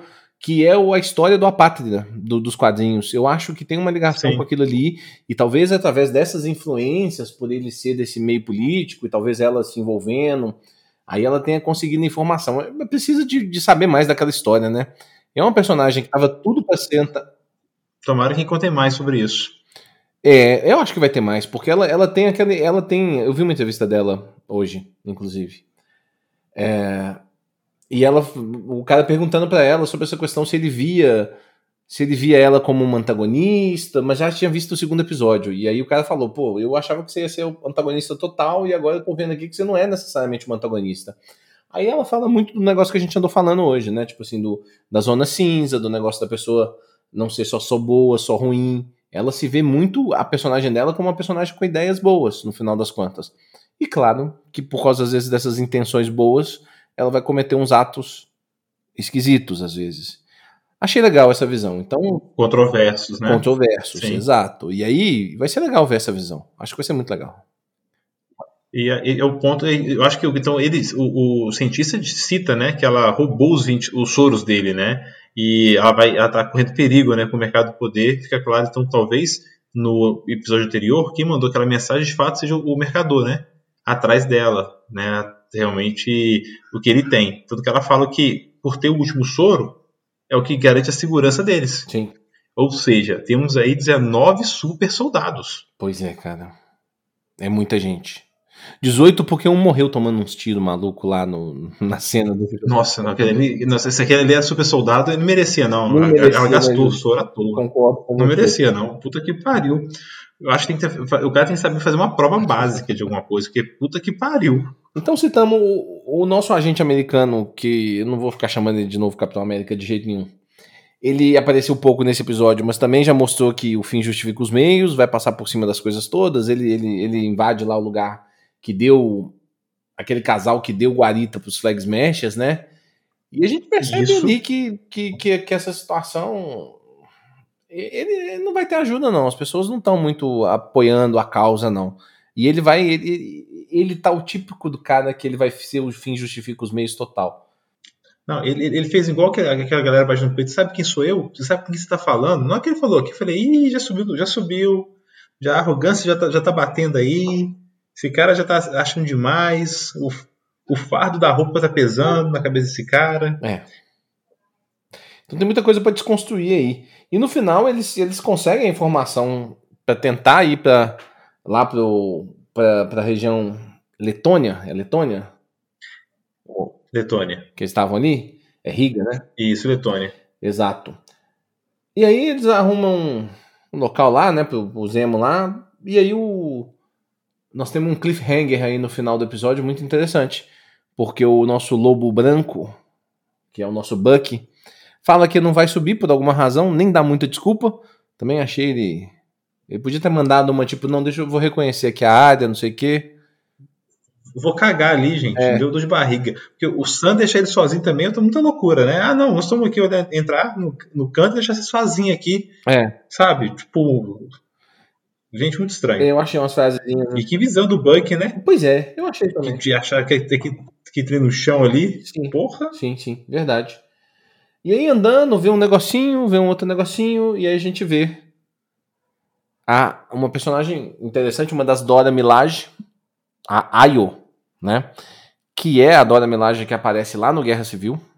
É importante a gente lembrar. É a mesma. Ela tá no Pantera, ela tá no Pantera Negra também e tal, mas é é a Marvel aquele negócio que a gente fala sempre. É a Marvel usando o Pantera Negra. Porque quando aparece a Ayo, que nem é a Okoye, eles pegam uma, pessoa, uma atriz que, que não é a, a, a Gurira. Principal, a mais e cara. é a mais cara, inclusive. Ah. Né? Da, a líder dos, dos, das Dora Milaje. Mas ela traz com. É, ela põe aquela atriz ali. E aquela atriz, a Ayo, traz todo o universo do Pantera Negra junto. Isso é muito legal. A Marvel, ela conseguiu fazer isso de uma maneira, sabe? A gente tá gastando pouco, a gente tá falando de Pantera Negra, tá falando de Wakanda, tá falando... Eu já vi gente falando na internet, porra, se, se ela apareceu, tem chance do o Pantera Negra aparecer. tem chance até tem, foi gravado antes, tal, não sei o quê. Mas, cara, não sei se vai aparecer, né, velho? Não sei. E, e, e, não precisa, né? Não precisa. E não precisa, porque ele não, pode, ele não precisa estar em tudo. Ele está fazendo outras coisas e ele mandou. A, porra, o Wakanda tem gente poderosa, tem armamento poderoso, inteligência. Então a gente pode usar outros recursos para poder cumprir o, a missão. E ela, ela tá ali e o Sam avisou. O Wakanda vai vir atrás desse cara. Sim, sim. Estamos soltando o Zema aqui. Ele matou o Rei Chaka. Sim, tem umas coisas. No, no, eu esqueci qual é esse recurso, mas existe um negócio no cinema que é, que é da, da, interpretação que é o seguinte: quando você fala de um negócio, é porque isso aí ele não pode ser soltado, não. Ele tem que ser uma ferramenta em algum momento. A Marvel usa esse recurso, eu esqueci o nome desse recurso. Mas é um recurso de cinema, de, de interpretação, de teatro. Então, se você fala daquele negócio, é porque em algum momento você vai usar. Então, nesse episódio, ele cita o negócio do, do, do Rei Chaka, do Wakanda, exatamente o que você falou que vai aparecer. Igual, igual, igual, no episódio passado falou da Sharon Carter, falou, pô, Sharon Carter tá lá na merda, ela roubou o escudo lá, Você entendeu? Para ela aparecer nesse episódio agora. Exatamente. É, é, é, normal isso aí. Então foi muito massa. Recurso de roteiro, né? É um recurso Sim. de roteiro. Esqueci o nome dessa, desse recurso. No próximo episódio eu vou lembrar, vou, vou pesquisar. Mas tem um, tem um nome isso aí na, na ciência do cinema, né? E é exatamente isso, cara. Toda vez que a gente falar de, de parte mística na Marvel, vai vir um Doutor Estranho por trás. Mesmo que ele não apareça. Toda vez que a gente falar de tecnologia na Marvel, ou a gente vai falar de Homem de Ferro de alguma forma, ou a gente vai falar de Wakanda. É isso. E toda vez que tiver alguma coisa. É, é, é simples, entendeu? Toda vez que a gente estiver falando sobre negócio de patriotismo, não sei o quê, de América, vai vir um Capitão América por trás. Na hora que a gente falar de. Se aparecer a lei de Sif, é como se tivesse vindo Thor. Né? Então, assim. E você sem pagar o ator famoso, você não precisa pagar o Loki.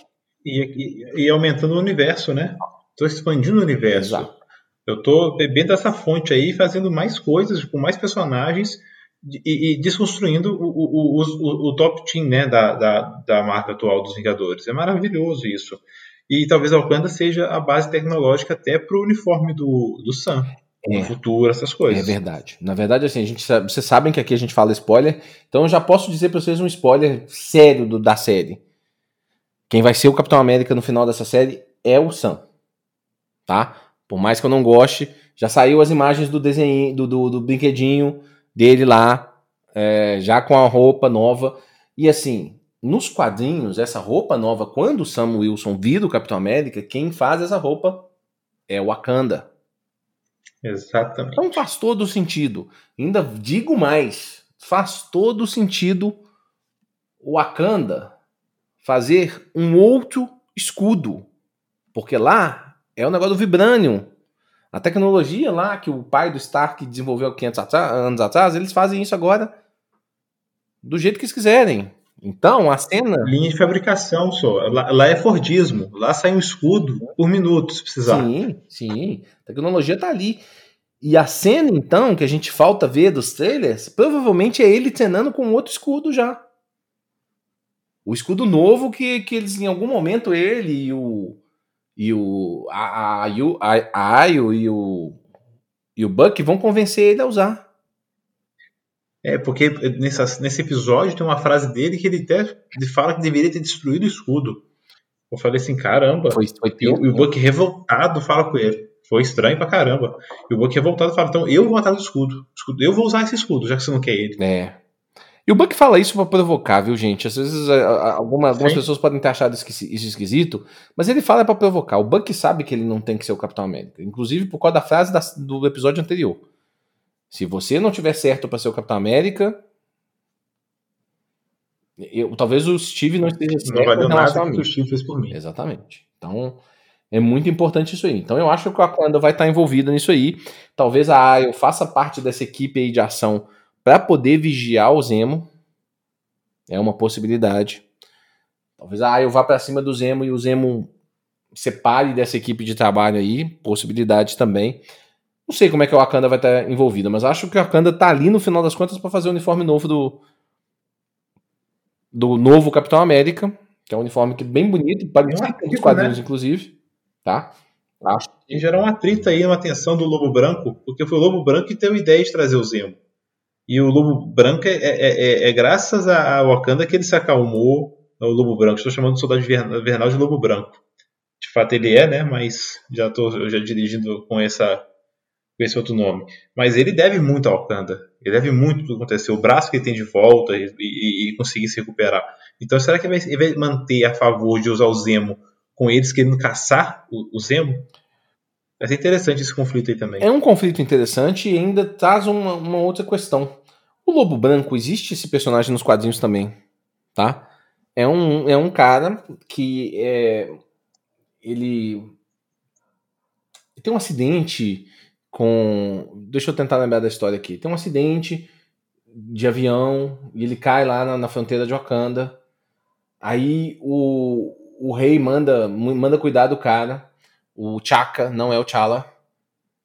E aí esse, esse lobo branco ele tem até uma rivalidade com o Chala com Pantera Negra. E ele, mas ele não, ele tinha uma rivalidade com o T'Challa, mas ele não era contra o Wakanda. Ele não era um inimigo de Wakanda. Não só é que ele é um aliado do T'Chaka. E o T'Chaka morre, o T'Challa vira o rei e tal. E aí tem um momento dos quadrinhos que o T'Challa morre. Que o T'Challa morre e a Shuri vira a Pantera Negra e rainha. E aí o Lobo Branco passa, inclusive, a apoiar. Ele vira uma espécie de braço direito da Shuri, entendeu? E, tipo, ele era uma oposição ao, ao ao Pantera Negro, o T'Challa, e passa a ser uma, um apoiador da, da Shuri como Pantera Negra, entendeu? Então, assim, não exatamente do mesmo jeito, mas pode ser que, infelizmente, pela morte do Chadwick Boseman, é, é, eu não consigo imaginar, igual as pessoas estão falando do Killmonger, não sei o quê, eu acho que o caminho natural é a Shuri ser a nova Pantera Negra. E talvez a gente tenha, já que ele não quer mais usar o nome Soldado Invernal, talvez esse nome Lobo Branco seja o nome que ele passe a utilizar mesmo. Pode ser que isso aqui apareceu justo para reforçar esse lado aí, Júlio. Sim, e até ele lembrar o tanto que ele deve e tudo mais, isso é interessante. Pois é. Assim, tomara que não fique só com. É, é, até o que esperar do quarto episódio com esse final, né? Expectativas aí do conflito, do Zemo ter que intermediar isso. É, é, como eles vão convencer a Ayo de não prender o Zemo agora pelo crime, né? Ter matado o Chaka. Vai ser, vai ser, vai ser curioso. Pois é. Eu realmente não sei como, como vão ligar isso e como vai desenvolver, porque eles não podem perder tanto tempo, no, porque são só apenas mais três episódios, né? Estamos na metade da série. Vamos. Perder tempo construindo mais essa, esse problema, sendo que ainda estão longe ainda, te, teoricamente, né, em achar os flag smashers e tudo mais, porque tem a ponta ainda do Azaia ou do Patriota, né, do, do neto dele, tem várias coisas aí a serem trabalhadas. Eu acho, eu acho também. É, eu ainda acho que o quarto episódio vai aparecer alguma coisa nova ainda. Tá? É a minha teoria. E eu acho que no quinto e no sexto eles vão tentar fechar. Até porque no Flag Smash a gente tá, ainda não tem certeza se eles vão ser antagonistas, né? Mas termina também o episódio com ela explodindo um prédio com pessoas dentro. Sim o próprio parceiro dela fica com dúvida, né, daquilo, Mas né? Vou... Pode ter, talvez aí, ter um impasse interno, né? Eu ouvi algumas pessoas falando disso, Júlio. Eu não sei, eu acho que o cara quis mostrar o tal do fim justifica os meios. Eu acho que os Flag Smashers não vão rachar, mesmo com esse negócio. Curioso ponto do que como é que a Marvel faz de sacanagem. Tinha uma plaquinha na frente daquele lugar quando eles estavam discutindo. Você viu a plaquinha? É uma plaquinha rosa com um X no meio, que parece muito o símbolo dos X-Men. A Marvel é uma, uma sacana. fanfarrona. É fanfarrona. fanfarrona. Porque é lógico que ali não é dos X-Men, não tem nada a ver. Mas a placa é igual o símbolo do, da Escola Xavier. Entendeu? Só, só, só deixando essa, esse ponto de interrogação aqui. E, e, você falou exatamente que eu, um ponto que eu concordo. Eu, os Flag Smashers ainda não são quem é o antagonista no final das contas. O próprio Zemo, a gente ainda não consegue enxergar ele 100% como um antagonista, né? Então é a Marvel ficando nessa zona cinza. Ela, eu achei que essa série não ia ser assim e, e tô vendo que ela vai ser. Até algum determinado momento que nós vamos ter um. Eu acho que vai ter um grande vilão. Agora eu já tô começando a achar com toda certeza do grande vilão. É, nessa série, eu acho que cabe um grande vilão, cabe um grande problema, porque uh, eu quero muito ver essa desconstrução do, do, do, do Johnny Walker, né? Que hora, como ele vai cair, é algo que eu quero ver muito acontecendo. Eu queria muito que ele ficasse doido, esse, esse soro que falta, ele usar.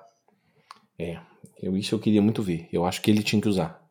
Ele ficar doido, sabe? Para ter um conflito, para ter algum momento que, para o manto do Capitão América ser do Falcão, o governo vai ter que concordar, ceder, vão destituir o Capitão América e vai virar o agente americano. Sabe, essas, eu tô, tô com essas perguntas ainda não consigo ver isso, isso sendo ligado, até porque se, se seguir a linha que eu sugeri que o governo americano é o grande vilão, então o Sam vai virar o Capitão América por é, é aquele negócio, né, o líder que foi escolhido, né, não porque foi imputado, né? Eu inclusive acho que ele vai decidir ser o Capitão América e talvez a gente tenha dois Capitães Américas. Eu acho que ele vai ser o Capitão América por ele, não o Capitão América do governo. Eu acho que ele vai ser o Capitão América e ele vai falar: quero ser o Capitão América, faz uma roupa aí pra mim. Entendeu? Eu acho que o Wakanda tá aí nisso aí. Eu não acho que ele vai ser o Capitão América do governo, não. Ele não vai ser o Capitão América que o Steve Rogers foi em algum momento. Até porque, igual a gente já falou mais de uma vez, o Steve Rogers só foi o Capitão América do governo só no primeiro filme. Nos outros filmes, ele não foi o Capitão América do governo. Ele, ele sempre ia contra as ordens que vêm de cima. Tudo. E tanto que o governo usava ele muito de novo, né? Propaganda política o tempo todo, né? Sim, sim, sim, sim. Igual foi feito com o Capitão América do John Walker. Exatamente. Eu, eu, eu vejo dessa forma. Eu, eu acho que sim, eu acho que quem vai usar esse último soro é o, o John Walker. Acho que outros caras que poderiam usar é o Zemo. Acho que era uma possibilidade. Acho que o fim justifica os meios, talvez seja esse ponto, entendeu? No final das contas, vou usar isso aqui para poder tornar eu para poder matar esses caras todos aqui. Acho que é uma possibilidade, mas assim, eu acho que vai ser o John Walker, mas eu tô abrindo outras opções. Acho que poderia ser ele, acho que poderia ser o Sam em algum momento. Eu não concordaria muito não, mas eu gostaria do Sam ser o, o, Capitão América pelo jeito dele, né? Tanto que na, nessa, nessa é, foto vazada do brinquedo, é ainda sendo Falcão com o manto do Capitão América. Ele não vai vestir a roupa do agente americano, do Capitão América, e lutar com o escudo. Ele vai continuar sendo Falcão com o símbolo do Capitão América. A forma de lutar dele é com asa, gente, voando. É o, jeito dele. E eu acho que não pode perder isso, não. Também acho que não. Eu prefiro que, que não, inclusive. Vamos, vamos, vamos ver isso aí. Bom, acho que são os, os nomes mais prováveis de alguém para usar isso aí. Agora tem que ver se esses 20 que foram roubados pela, pela Morgenthau se ela usou todos, né? Se ela usou os outros 19 todos. É, ela, falou, ela falou que tem um, né? Tanto que o, a, a, ela vai ter o que negociar com o mercador porque ela tem o último soro. Sim. Senão, essa é a carta na banda dela. Ela não vai usar ele. Porque enquanto ela usar, aí acabou, ela é descartada. Ela, ela é fácil ser descartável. Com o último soro, para ele poder reconstruir algo que ele deve ter investido. Então, sim, aquela negócio falou a frase não foi solto. Ela não falou aquilo à toa para o cara. Falou para a gente entender que vai virar um problema. Sim. Quem comanda o Power Broker? Quem? Quem são as opções? A, a, a carta eu acho que não, eu acho que ela é, ela trabalha para ele. Eu acho que pode ser ela, mas eu acho que é mais fácil ela ser uma agente dupla no final das contas. Eu acho que não é ela. Eu levantei Sim, aquela teoria, mas. Ela trabalha. Zemo, seria? Mas aí seria muito ele estar tá refazendo o soro, vai muito contra os ideais dele. Ah, e a, a, frase do início dele, desse episódio, é muito legal, que ele fala assim, eu detesto deixar meus serviços inacabados. Pô, e na Guerra Civil ele matou cinco super soldados que tinham ali e estavam hibernando. Sem, sem uma dó, inclusive. Entendeu? Ele matou, é. E assim, e talvez o foco dele ainda, ele, ele pode ser um cara que no final vai tentar matar ainda o Sam. Ah, com toda certeza. Não, desculpa, o, o Buck. Devido a ele ser um super soldado. Acho que sim, os dois. Eu, eu vejo. Porque não gosta de herói, gente. Afinal das contas, é isso. Exatamente. Ele vai usar os dois para poder tentar completar o plano dele, porque Maquiavel na veia, isso aí é Maquiavel na veia. Sim. Vai usar os dois para poder concluir, entender quem são esses outros 20 super soldados aí, que também tem que acabar com essa raça aí. Depois que acabou, beleza, e agora? Agora é meu plano contra vocês. Quem pode ser, o, o quem pode ser mais o Power Broker?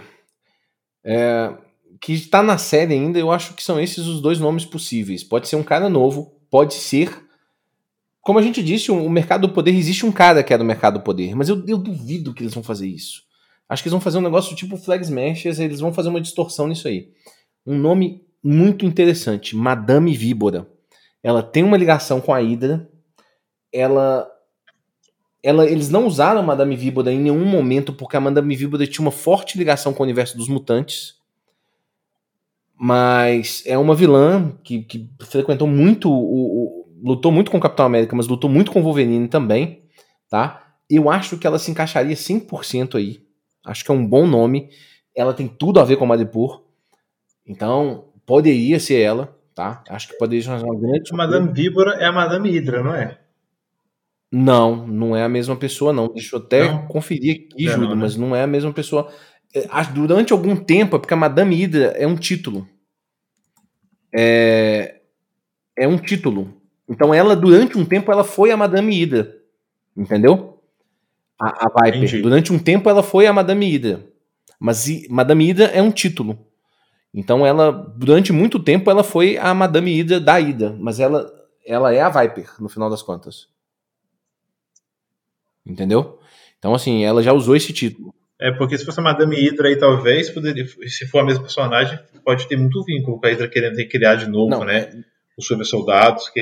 É, é, é, tipo o seguinte: é, de vez em quando eles transformam um, uma personagem num título. É, lá nos X-Men, tem a Rainha Branca, por exemplo. A Rainha Branca é um título, não é o nome da Emma Frost, lá dos X-Men. Porque ela faz parte do Círculo do Inferno. Então lá tem o Rei Negro, a Rainha Branca, é um título. Madame, é, Madame Hydra é um título. Durante muito tempo, a Entendi. Víbora era a Madame Hydra da Hydra. É um título da Hydra. Você entendeu? Sim, entendi. Então pode ser que, que quem tá ouvindo entendeu? Se não tinha entendido, comenta aí. Pois é, pois é.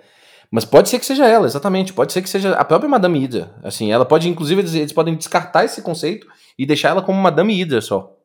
O que seria muito legal, porque você faz um vínculo lá atrás com a história do do próprio Buck, que ele tá querendo ir atrás dessas pessoas. Sim. Pode ser algum, alguém do, que está no caderno do Buck também. Pode ser, pode ser. Apesar que lá, lá tinha muito nome russo. Não tinha muito nome.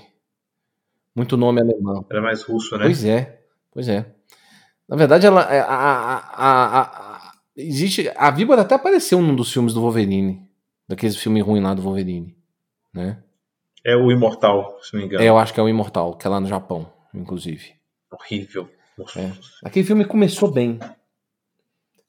Ele começou bem. E aí ele foi.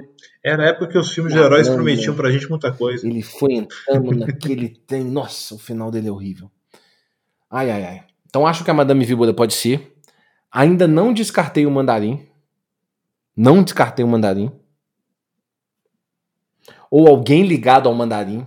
Talvez a Madame Víbora ligada ao mandarim, não sei o quê. Pode ser um nome que apareça que pode ser ligado ao mandarim. E aí eu acho que um outro nome que a internet está falando muito que ganha força é o General Ross. Ele? Será que já querem criar um grupo de soldados para ele poder. Nossa! Mas ele perdeu. Esse é o do exército?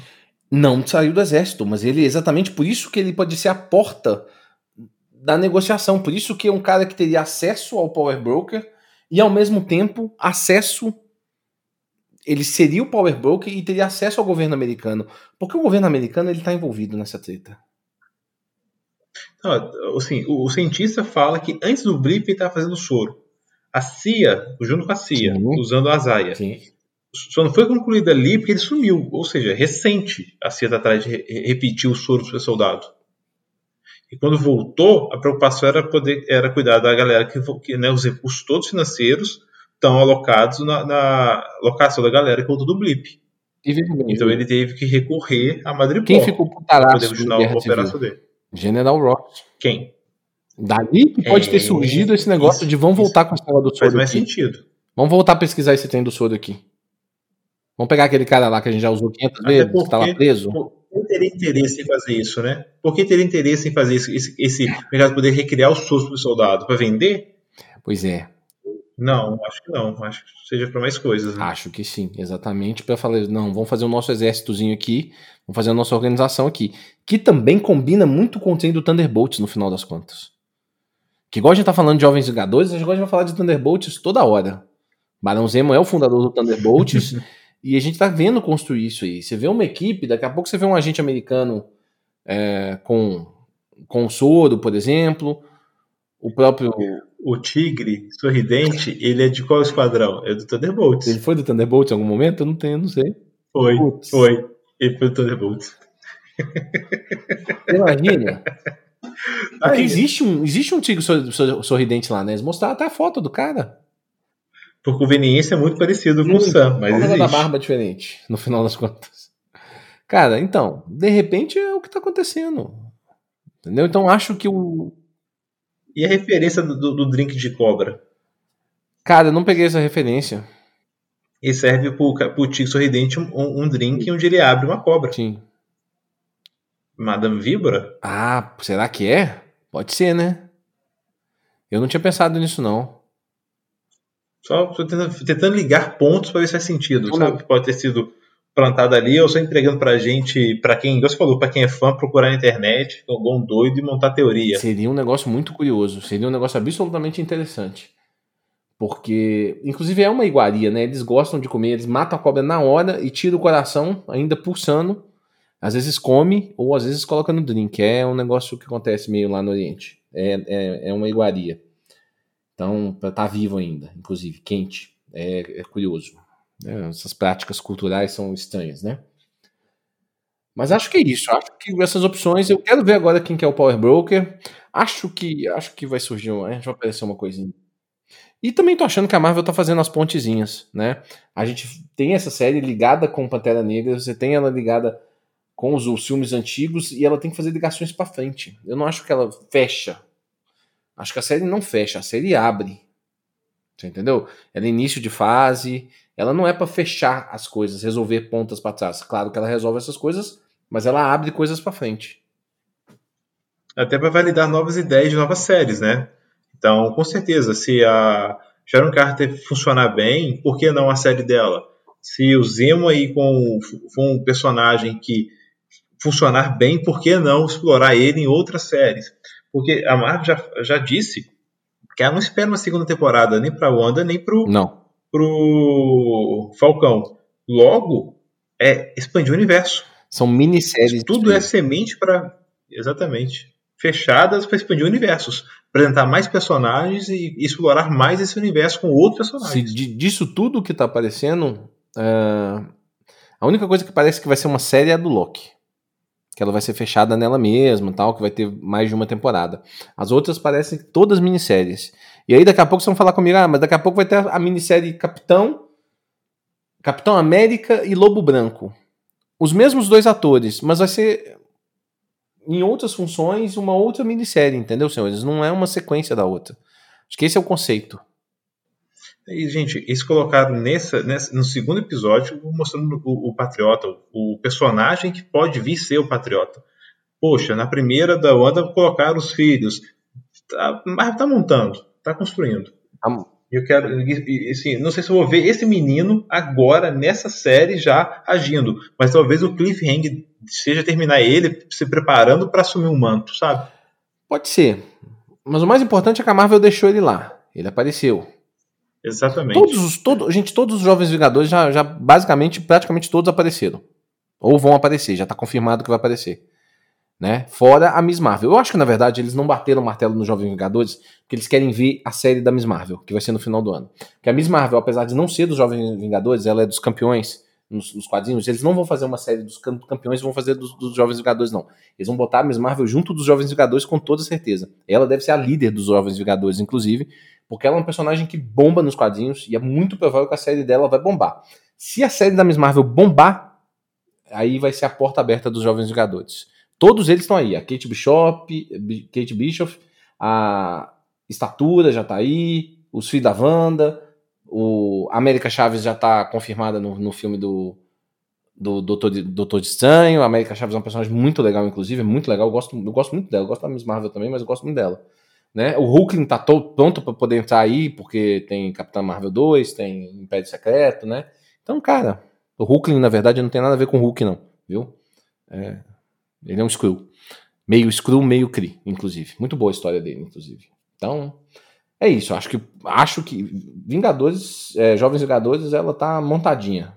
Queremos ver isso. No mais, Júlio? Muito, muito. Não, acho que assim, esse episódio de novo, é um, excelente episódio de ligação. Não consigo é, é, amarrar ainda muitas teorias. Acho que ele não, ele não abre tantas teorias. Ele fica ainda. Ele abre, acho, perguntas como vai conectar isso tudo. E, cara, vou ficar off na próxima semana por lendo conteúdo, lendo o que alguém postar em algum canto para ver se vai ter. Se a Marvel solta alguma coisa. Ela não solta nada. Ah, se essas falhas pontuais aí, igual do brinquedo, né? Mas tem uma cena, eu lembrei que agora, no trailer, que mostra o Sam abrindo uma caixa é, prateada. Que pode ser já uma cena perto do final, quando ele recebe o traje dele, de Capitão América. Muita chance. Muita chance. Porque os trailers a gente já viu tá de trás para frente, né? Algumas cenas, né? Cenas bem avançadas, bem cortado, e é um trailer bem cortado, né? Eles escolheram o que exibir. Então, que não dá tanta margem para teorizar tanto. Eu acho também. Episódio bom, gostei do episódio também, viu, Júlio? Achei interessante e, como você, vou ficar ansioso. Se por um acaso alguém vê alguma teoria diferente, se quiser mandar pra gente lá no podcast Underline no ar, manda lá pra gente que a gente vai discutir, vai debater sobre essas teorias. É interessante ver pessoas pensando coisas diferentes, pessoal. Dica de série. É, exatamente, Garro. Semana passada é, foi minha vez, hoje é você. O que, que você tem para nós? Vou indicar, Júlio, uma série que eu terminei de ver recentemente. E aí eu vou dizer para vocês o seguinte: ela entrou na minha lista das melhores séries que eu já vi na vida, das cinco melhores séries que eu já vi na vida. É... E na verdade essa série é uma série muito divisiva. Tem umas pessoas que acham ela a melhor série que já viu na vida e outras pessoas acham horrível. Essa série chama Leftovers. Eu não sei se vocês já assistiram, se você já assistiu, Júlio. Leftovers não. é uma série da HBO Go, tá lá na HBO Go. Ela tem 28 episódios e ela conta, ela tem muito a ver com o blip da Marvel. O que que Leftovers diz? Num determinado dia, uh, acho que é 14 de outubro, se eu não me engano, eu assisti recentemente. No dia 14 de outubro de um determinado ano, 2% da população mundial desaparece some. É o, é o blip? Quase o blip, É o blip né? de 2% da população. Ok. E o mais interessante da série é que a série ela não tem exatamente uma preocupação em te dar a explicação. Ela, na verdade, ela quer muito mais lidar como que as pessoas estão lidando com aquilo. Porque tem um aspecto religioso por trás. As pessoas passam a achar que aquilo foi Ué, foi arrebatado. Exatamente. As pessoas pensam achar que aquelas pessoas foram as escolhidas. É a arrebatação. E aí tem muitas histórias por trás disso. Uh, eu, eu, eu, li de alguma pessoa me indicando essa série, uma pessoa que eu gosto muito, que eu acompanho muito, foi a Aline Diniz, que era do, do Omelete. Ela, ela falou que uma das melhores séries, de umas cinco melhores séries que ela assistiu na vida era Leftovers. Aí eu fui pesquisar. Na... Tô adicionando aqui agora, ó. Pode Tô adicionando ela aqui agora, minha listinha. Pode adicionar. E aí já vou dar uma dica para vocês que vão assistir. A primeira temporada dela é um pouco devagar. Mas a partir da segunda temporada, gente, é um episódio melhor do que o outro. É sensacional as amarrações, as, as referências religiosas por trás do negócio. A atuação é incrível. Uh, cara que faz. A, a, a, mulher que faz a Nora, que é a personagem principal, tem, tem um casal que é o personagem. O casal principal, mas a mulher, a Nora. Cara, ela tá absurda. Ela tá absurda. E é uma série muito tensa. É uma série difícil de ver. É uma série do David Lindelof também, que é o cara que fez o, o Watchmen. Isso me incentivou a ver. Entendeu? Uh, ok. Exato. E ela tem esse. Ela é difícil de assistir. Série difícil de assistir. Mas, cara, pode pesquisar. Pesquisa Leftovers aí, melhores séries de todos os tempos. Leftovers, para muita gente, tá acima de Breaking Bad. Assim, as, séries, as melhores séries que eu assisti na vida são Breaking Bad, uh, The Watchmen, Sopranos, The Good Place e Leftovers. Agora. Leftovers entrou nessa lista seleta das cinco melhores séries que eu assisti. E para muitas pessoas ela é a top 1. Para muita gente que eu, que eu vi na, nas listas aí. Eu sou um fanático por listas, então adoro fazer ranking dessas coisas, eu gosto demais. Então eu mesmo faço as minhas listas. Para muita gente, Leftovers é a melhor. E para muita gente é horrível. É muito estranho como é que é uma série divisiva. Não é igual Breaking Bad, não é igual Sopranos, que uma grande parte das pessoas gosta muito de Sopranos, porque Sopranos é bom demais. Fica aí uma dica para um outro, tá lá no HBO Go também, tá? Mas Leftovers é a minha dica porque tem blip, tem drama pessoal e é muito é muito legal de ver personagens que você que são cheios de defeitos e você torce por eles. Eu, eu tô gostando nessa fase. O, o, foco é quem ficou, né? Na toa que chama Left aí, Lovers, né? Não é de quem desapareceu. O foco é em quem ficou. O foco é em quem ficou. Interessante. A galera sofrendo que foi deixada para trás. E como que as pessoas. Não passaram por isso. É, as pessoas lidam de maneiras muito diferentes. É, eu não posso ficar falando muito, não. Gostei disso. Ok, mas eu já estou tentando aqui é, pensar no que, do que se trata e só esse conceito ele realmente parece ser bem interessante. O final da série, uma coisa muito importante da série, que eu fiquei com muito medo, é que, que a série não me desse um, um, uma resposta final. De tudo, assim, pelo menos alguma resposta. A série dá uma resposta, tá? Fiquem tranquilos que tem um final. Um final que eu, eu achei muito bom para mim. É, mas o foco da série não é essa busca pela resolução do problema. Ah, o que, que aconteceu no final das contas? Não, a série trata do problema das pessoas e essas consequências. Tem, tem um grupo de pessoas lá que, que. Isso não é spoiler. Que são as pessoas que elas, elas são os, os, os caras que fazem as pessoas lembrarem. São pessoas que largam a vida delas e passam a usar só branco, a fumar o tempo todo e a não falar. Eles não falam, eles só fumam e escrevem as coisas no caderno. Aquilo é desesperador.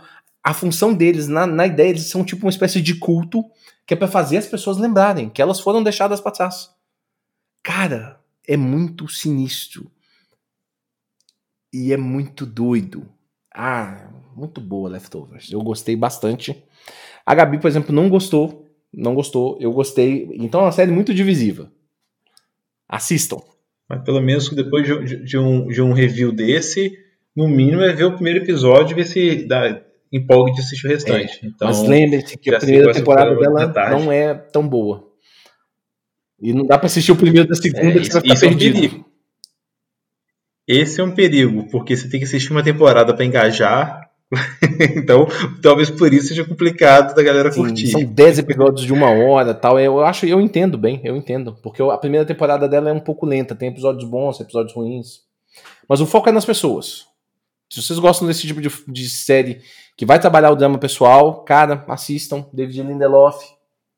Eu gosto de você ser ruim em Lost, mas você acertou nas outras séries que você fez.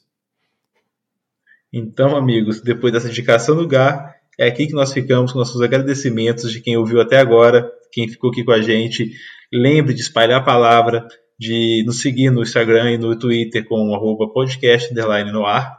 Também estamos com o nosso programa em todas as plataformas possíveis: Apple Podcasts, Google Podcasts, Podcast, Overcast, Spotify.